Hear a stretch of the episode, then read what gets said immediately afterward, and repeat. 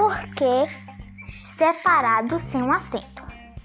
Equivale a porquê, a porquê razão, porquê motivo. Geralmente é usado no início de uma pergunta.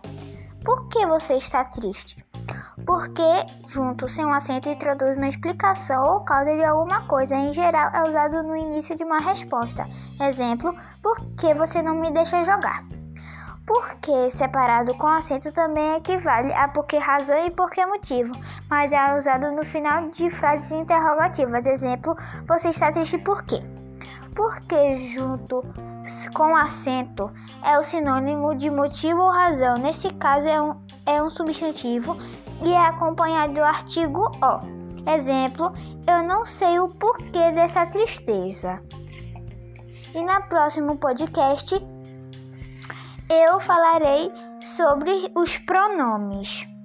Pronomes acento ou acentos de oxítonas, paroxítonas e, e monossílabas e, vários, e outros pronomes, pronomes como os pronomes possessivos e os pronomes demonstrativos.